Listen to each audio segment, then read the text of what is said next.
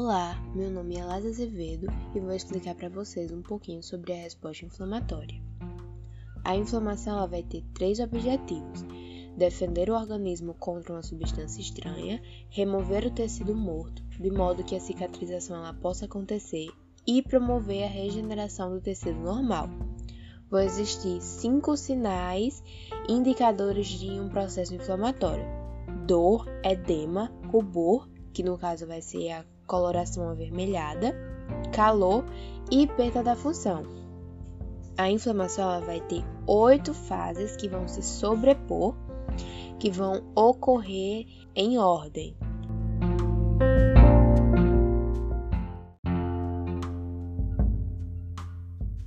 Fases da resposta inflamatória. A primeira fase é a lesão que seria qualquer evento que danifique a estrutura ou a função do tecido e, portanto, vai alterar a capacidade que as células vão realizar seus mecanismos homeostáticos normais e ocasionar na resposta inflamatória. Vão existir diversas causas que vão ocasionar a mesma resposta inflamatória básica. Nós podemos citar agentes físicos, como a radiação, fatores metabólicos, como a hipóxia, que é quando o sangue não vai ter oxigenação suficiente, agentes biológicos, como as bactérias, vírus e parasitas, e alguns agentes químicos, como ácidos, gases e solventes.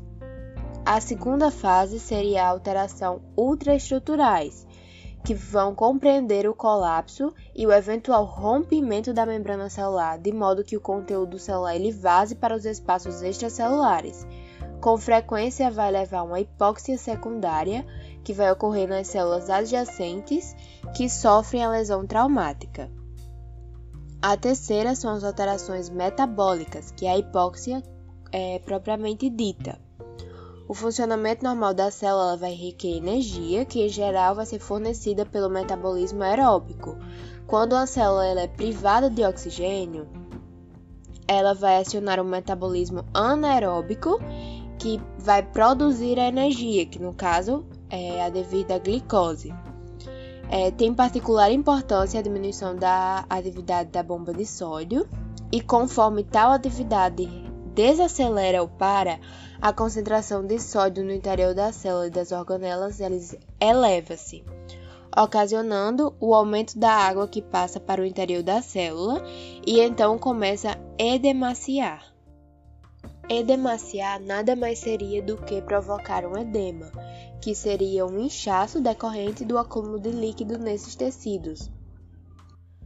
A quarta fase seria a ativação de mediadores químicos, que seria a estamina, a bradicina e outras substâncias químicas cuja tarefa é avisar o restante do corpo que as células elas foram danificadas e mobilizar os recursos do organismo para lidar com a situação são ativadas pelas alterações ultraestruturais. Essas substâncias químicas elas modificam e regulam o restante da resposta inflamatória, tentando neutralizar a causa da lesão e começar a remover os detritos, de modo que a reparação ela aconteça. A quinta fase seriam as alterações hemodinâmicas, que são as alterações que ocasionam a mobilização e o transporte dos componentes de defesa do sangue para o local da lesão e vão assegurar sua passagem através das paredes dos vasos para o tecido. Ao mesmo tempo, muitos capilares e vênulas que são antes inativados vão se abrir. A desaceleração do fluxo sanguíneo permite que os leucócitos, que são os glóbulos brancos do sangue, se separem da linha do fluxo ou meio do vaso, movendo-se para as margens ficam desorganizados ao longo da margem até que vão se aderir ao endotélio, que vai ser a parede do vaso, ou a outros leucócitos. E por fim, o endotélio ele vai ficar pavimentado com todas essas células. Seguindo da sexta fase, que seriam as alterações de permeabilidade. A estamina e a bradicina elas vão aumentar a permeabilidade dos pequenos vasos sanguíneos. Essa permeabilidade ela vai aumentar sobretudo para permitir que os leucócitos eles se movam até a lesão, mas também possibilita a saída de maiores quantidades de líquido que são ricos em proteínas. Isso vai resultar no aumento da viscosidade do sangue, às vezes até o ponto de que as células elas fiquem tão compactadas no vaso que não possam se mover para a circulação. A sétima fase seria a migração de leucócitos. Uma vez do lado de fora da parede vascular, os leucócitos eles começam a migrar para o local da lesão, de modo que ele é limitado pela concentração. Ou seja, o número de leucócitos ele vai ficar maior nos lugares em que ocorreu maior dano. Isso ocorre em resposta à concentração de mediadores químicos na região, que vão ser maior no local de maior dano, ou seja, de danos mais extensos. Os dois tipos de leucócito com papel importante na inflamação induzida por lesões esportivas são os neutrófilos e os macrófagos. Os neutrófilos eles vão viajar mais rápido e dessa forma vão chegar primeiro no local da lesão. Eles proporcionam uma linha de frente temporária de defesa. Já os macrófagos, eles vivem meses e podem reproduzir-se, proporcionando assim uma defesa de segunda linha duradoura. A última fase da inflamação é a fagocitose, que, como o próprio nome já diz, é um processo de digestão de detritos celulares e de outros materiais estranhos em fragmentos pequenos o suficientes para que possam ser retirados do local da lesão através dos vasos linfáticos. Quando os leucócitos eles chegam ao local do lesado, eles começam a remover os detritos do tecido e qualquer material estranho, como bactérias, que estão presentes ali no local. O leucócito ele vai engolir a bactéria ou a partícula celular, invaginando sua própria membrana, que então vai se fechar em torno da partícula e forma um saco que nós vamos chamar de fagossoma. Uma vez que esse conteúdo do fagossoma é degradado em minúsculas unidades de proteína, ele extravasa para o espaço intracelular e esse aumento de proteína livre vai ampliar a pressão oncótica do tecido e assim vai aumentar o edema. Portanto, a resposta inflamatória ela faz parte da resposta imuninata e por isso ela não é uma resposta específica, mas ocorre de maneira padronizada independente do estímulo. O processo inflamatório ele vai envolver várias células do sistema imune, mediadores moleculares e também vasos sanguíneos. Dessa forma, ela vai se apresentar com alterações imunológicas, bioquímicas e fisiológicas, produzindo no local agredido um aumento do fluxo sanguíneo e da permeabilidade vascular, um recrutamento leucocitário e a liberação de mediadores químicos pró-inflamatórios.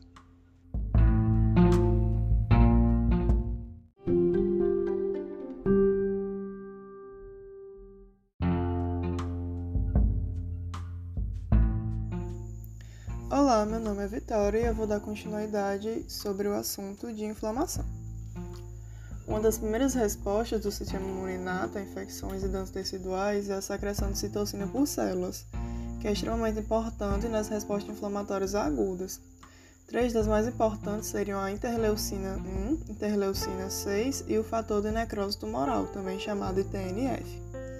O TNF é o medidor, mediador das respostas inflamatórias agudas a bactérias e outros micro-organismos infecciosos. Essa citocina foi nomeada devido à sua identificação original como substância sérica que provoca necrose de tumores. O TNF também é chamado de TNF-alfa, para diferenciar do TNF-beta, também denominado linfotoxina. Ele é produzido por macrófagos, células dendríticas e outros tipos celulares. Existem dois tipos de, de, receptores de TNF, chamados tipo 1 e tipo 2. São membros de uma grande família de proteínas denominada superfamília do receptor de TNF, muitas das quais estão envolvidas em respostas imunológicas e inflamatórias. Diferentes membros da família desses receptores podem induzir a expressão gênica ou a morte celular, e alguns podem fazer ambos. Já a interleucina 1, ou IL-1, é também um mediador das respostas inflamatórias agudas e desempenha muitas funções similares ao TNF. É formada por fagócitos mononucleares ativados, neutrófilos, células epiteliais e células endoteliais. A produção de interleucina 1 geralmente requer dois sinais distintos, um que ativa a nova transcrição gênica com a produção do polipeptídeo precursor pro-interleucina 1 beta de 33-KD e o segundo sinal que ativa o inflamassomo que irá clivar proteolicamente o precursor, gerando a proteína interleucina 1 beta madura de 17 KD. Algumas bactérias patogênicas induzem tanto processamento mediado pelo inflamassomo da interleucina 1 beta e de interleucina 18 em macrófagos quanto a morte celular dependente de caspase. levando à liberação de citocinas inflamatórias.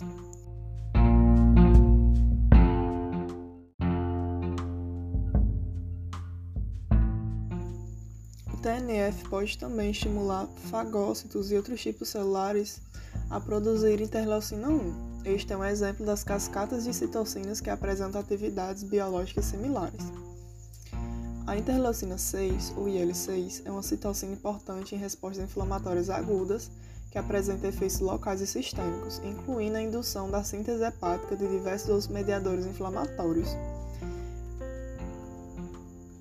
A estimulação da produção de neutrófilos na medula óssea e a diferenciação de linfócitos T auxiliares produtores de interleucina 7. É sintetizada por fagócitos mononucleares, células endoteliais vasculares, fibroblastos e outras células em resposta a PAN, interleucina 1 e TNF.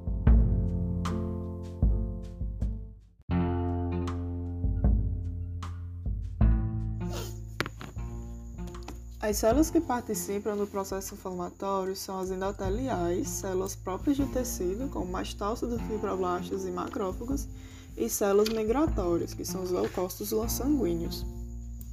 Há poucos anos ainda se considerava a célula endotelial como uma membrana celular passiva, que forma a interface entre o sangue e os tecidos, dada a sua estrutura simples, com escassez de organelas celulares quando vista ao microscópio de luz.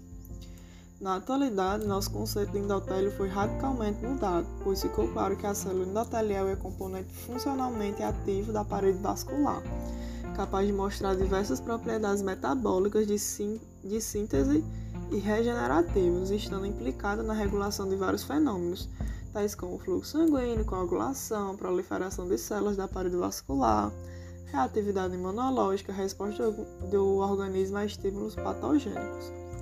Entre as funções do endotélio podemos citar limitar capacidade fagocitária, síntese de colágeno tipo 4, elastina, laminina, fibronectina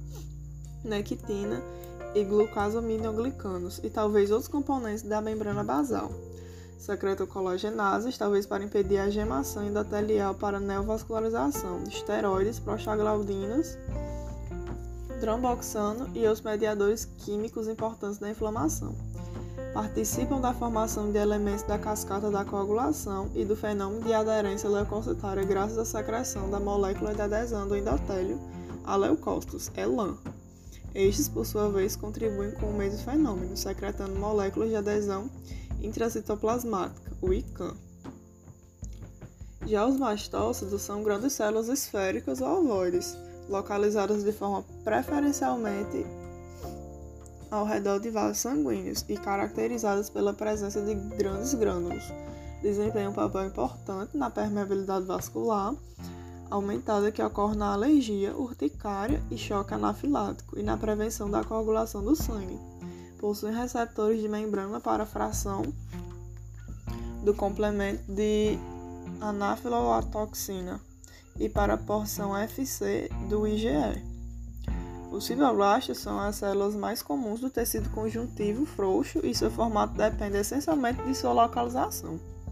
De um modo geral, é uma célula fusiforme ou estrelada com núcleo alongado hipocrômico nas células jovens, os fibroblastos, ou fusiforme hipercrômico nas adultas, fibrocitos. Seu papel principal é a síntese de colágeno para a reparação de tecidos e um tipo especial dessa linhagem celular o miofibroblasto é fundamental para a retração cicatricial. Já os macrófagos fixos ou residentes são derivados de monócitos circulantes, que se transformam em macrófagos fixos ao penetrar os tecidos periféricos. Representam um dos mecanismos mais importantes de defesa celular microorganismos através da fagocitose. Outro aspecto de extrema importância dessas células é a apresentação antigênica a linfócitos, após o processamento do material digerido para indução da resposta imune. Os neutrófilos são leucócitos granulócitos polimorfonucleares, formados na medula óssea, como e como o próprio nome já diz, possuem núcleo pleomórfico multilobulado e citoplasma granuloso estão envolvidos nas fases iniciais da inflamação e infecções bacterianas, particularmente as causadas por bactérias piogênicas, isso é, indutoras de pus, e aparecem em elevado número no sangue e nos tecidos afetados. Os eosinófilos são derivados de precursores da medula óssea. Também são células terminais e granulócitos polimorfonucleares e possuem atividade fagocitária mais menos intensa. Os eosinófilos estão presentes em grande número nas eumitoses e em estados alérgicos, associados em reação de hipersensibilidade do tipo 1 mediadas pelo IgE. Aparentemente, a histamina é a quimiotáxica especificamente para os eosinófilos. Os basófilos são as células brancas menos numerosas no sangue circulante, correspondendo a 0,5 a 1,5% do total de leucócitos. Assim como os mastócitos armazenam uma rica bateria de mediadores químicos como histamina e serotonina, por exemplo. E as semelhanças dos mastócitos são características por receptores que ligam com grande afinidade a porção FC do IgE. Apesar das semelhanças, não são idênticas àquelas células. Têm sido implicados em reações de hipersensibilidade tardia.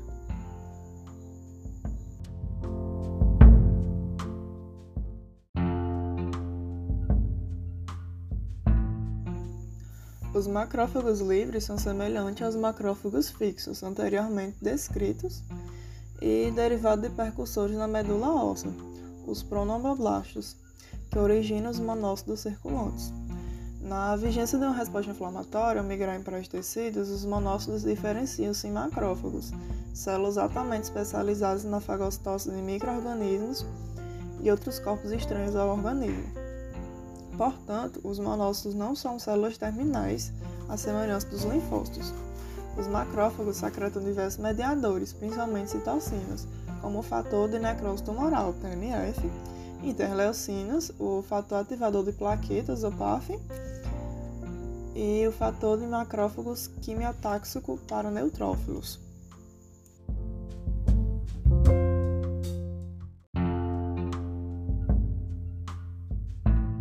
Após entender como funciona a inflamação no corpo, a gente pode fazer uma pequena diferenciação do que seria uma inflamação crônica e o que seria uma inflamação aguda. Na inflamação crônica, observa-se uma inflamação ativa, a destruição do tecido e a tentativa de reparar os danos simultaneamente. Ocorre devido a infecções persistentes, exposição prolongada a agentes tóxicos, exógenos ou endógenos, e a autoimunidade. Observa morfologicamente infiltrado de células mononucleares, destruição tecidual e tentativa de cicatrização pela substituição do tecido danificado por tecido conjuntivo. A inflamação granulomatosa é um padrão distinto de reação inflamatória crônica, caracterizada pelo acúmulo focal de macrófagos ativados, que geralmente desenvolvem aparência epiteloide sua origem está relacionada com reações imunológicas. Já a inflamação aguda seria uma resposta imediata a um agente nocivo, onde há recrutamento dos mediadores químicos do hospedeiro alocado à lesão. As alterações vasculares decorrentes da inflamação visam facilitar o movimento de proteínas plasmáticas e células sanguíneas da circulação para o local da lesão ou infecção. As principais alterações são vasodilatação, aumento da permeabilidade da microcirculação, êxtase e migração leucocitária que altera o fluxo e o calibre vascular. Eventos celulares também ocorrem para que haja extravasamento de leucócitos e fagocitose do agente nocivo.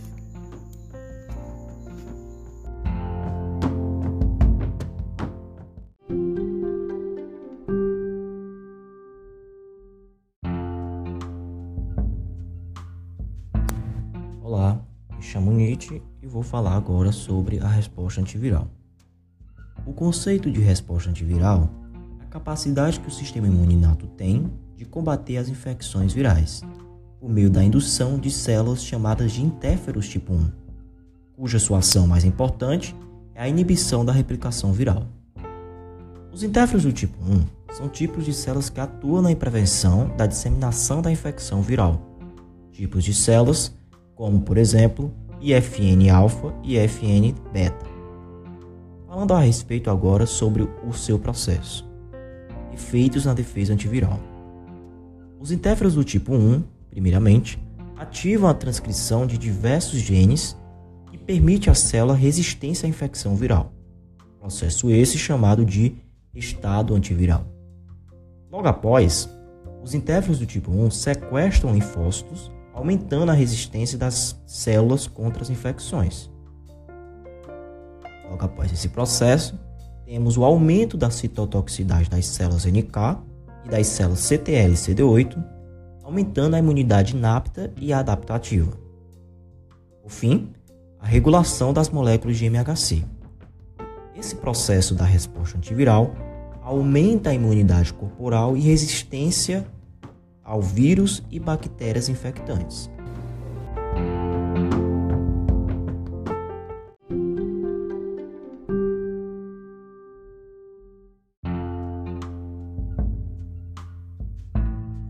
Processo de resposta na imunidade adaptativa, também chamada de adquirida, se inicia pela exposição a agentes infecciosos e aumenta e se especializa a cada contato com um determinado microorganismo.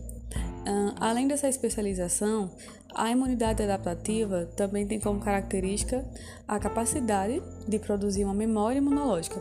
E essa memória garante o reconhecimento e a reação a um grande número de substâncias que podem ser microbianas ou não. Ela, né, a imunidade adquirida, ela é composta por linfócitos e por anticorpos. Esses componentes que vão responder aos chamados antígenos, né? que são, que são as substâncias estranhas ou os corpos estranhos. Como equipe de segurança, né, as imunidades inata e adquirida protegem o organismo do indivíduo. Quando a inata não consegue fazer uma defesa completa, porque os antígenos eles evoluem e ficam mais resistentes, a imunidade adaptativa e seus mecanismos né, mais especializados vão entrar em ação.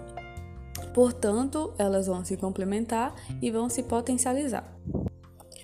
A imunidade adquirida, ela vai oferecer dois tipos de resposta: a imunidade humoral e a imunidade celular.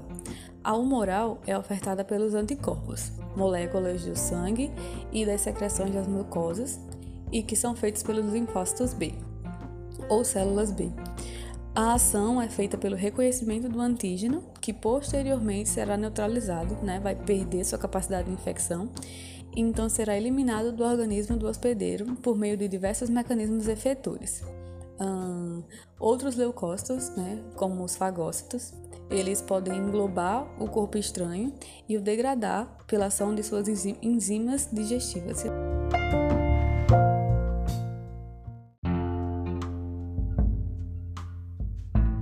Como equipe de segurança, as imunidades inata e adaptativa elas protegem o organismo do indivíduo. Quando a inata não consegue fazer uma defesa completa, porque os antígenos eles podem evoluir e ficar mais resistentes, a imunidade adquirida e seus mecanismos mais especializados né, entram em ação. portanto, elas vão se complementar e se potencializar. A imunidade adaptativa, ela oferece dois tipos de resposta: a imunidade humoral e a imunidade celular. A humoral é ofertada pelos anticorpos, células do sangue e das secreções das mucosas, né? E que são feitos pelos linfócitos B ou células B. A ação ela é feita pelo reconhecimento do antígeno, que posteriormente será neutralizado, né? Ou seja, ele vai perder sua capacidade de infecção. Então, ele será eliminado do organismo do hospedeiro por meio de diversos mecanismos efetores, um, como por outros leucócitos, uh, os fagócitos, por exemplo. Eles podem englobar o corpo estranho e o degradar pela ação de suas enzimas digestivas. Já a imunidade celular se dá pela ação dos linfócitos T ou células T, né? Pode ter esses dois nomes. Ela age quando o microorganismo ele resiste e se prolifera no interior dos fagócitos, onde são inacessíveis aos anticorpos circulantes. Para eliminar esses reservatórios de infecções, né, a imunidade celular ela vai promover a destruição dos antígenos que residem nos fagócitos ou a destruição da célula infectada como um todo.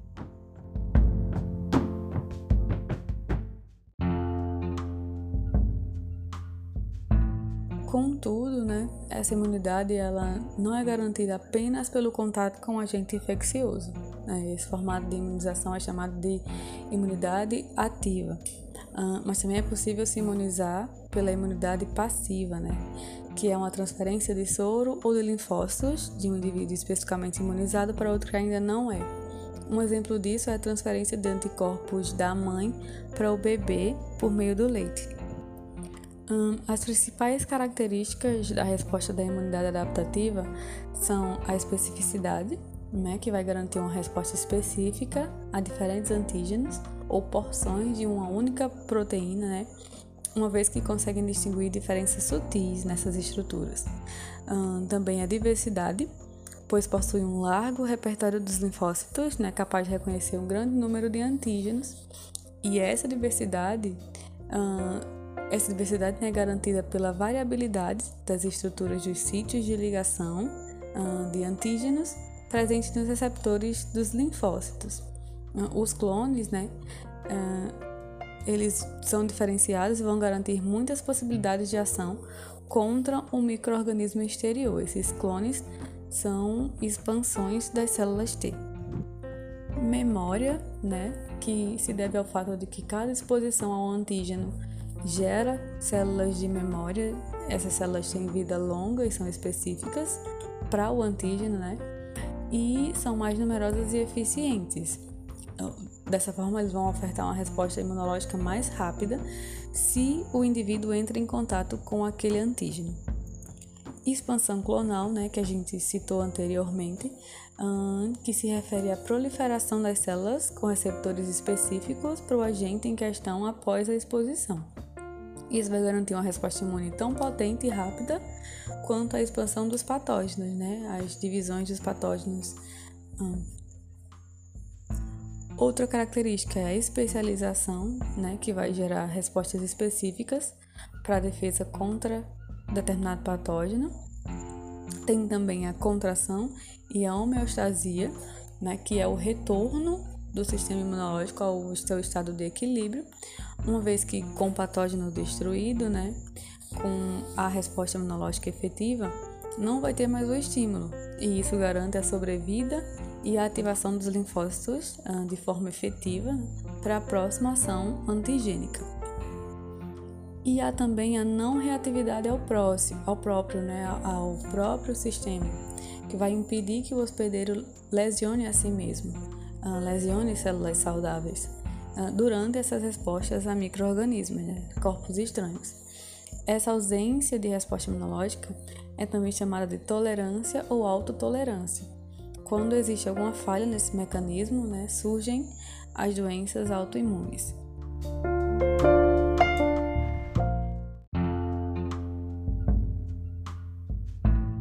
Como já falado anteriormente, os linfócitos T e B eles fazem parte do sistema de imunidade adaptativa. As células T, no entanto, elas vão se dividir em subfamílias, né? Que são as células T auxiliares ou helper, as T citotóxicas ou citolíticas, as células T reguladoras e as células assassinas naturais, ou as natural killers T. As células T auxiliares elas vão secretar citocinas, que são proteínas responsáveis por respostas celulares tanto na imunidade inata quanto na adquirida. As citocinas elas vão estimular a proliferação um, e a diferenciação das próprias células T e ativam outras células. As células T citolíticas, como o nome sugere, elas destroem as células infectadas por vírus e outros microorganismos intracelulares. As células T reguladoras, elas atuam principalmente na inibição às respostas imunológicas, né? atuam na fase de contração e homeostase, que foi falado anteriormente. E as NKT, né, as Natural Killers T, ah, ainda não tem seu mecanismo bem elucidado, mas na imunidade inata elas atuam contra micro-organismos infecciosos intracelulares.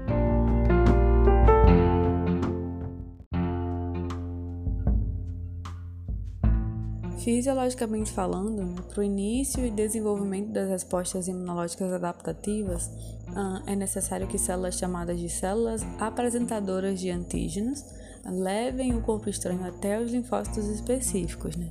As Antigens Presenting Cells, as APC, uh, com maior grau de especialização são as células dendríticas, que capturam os antígenos e os levam até os órgãos linfóides, uh, que vão apresentar né, aos linfócitos T virgens que iniciam as respostas imunológicas.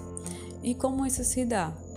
As APC elas apresentam os peptídeos microbianos né, aos linfócitos TCD4 e CD8 virgens. Uh, e outras APC, que são localizadas nos tecidos conjuntivos e epiteliais, capturam o microorganismo, né, digerem suas proteínas em peptídeos e expressam peptídeos ligados às moléculas MHC, uh, que é o complexo principal de histocompatibilidade. Né? Esse complexo ele é especializado na apresentação ao sistema imune adaptativo uh, e continua, né?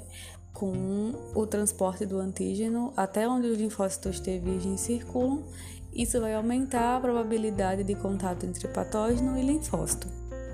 A última etapa de reação ao antígeno é então feita pelas células efetoras, que se livram do microorganismo e podem ser células imunoglobulina E, né, que é um anticorpo especial produzido por estimulação das células TCD4.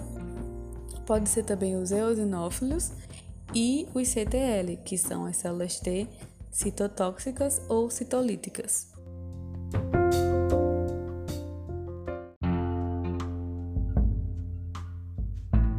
A título de informação, as citocinas elas vão ser um grande grupo distinto de proteínas solúveis que são produzidas por muitos tipos celulares e que medeiam as imunidades, tanto a adquirida quanto a inata.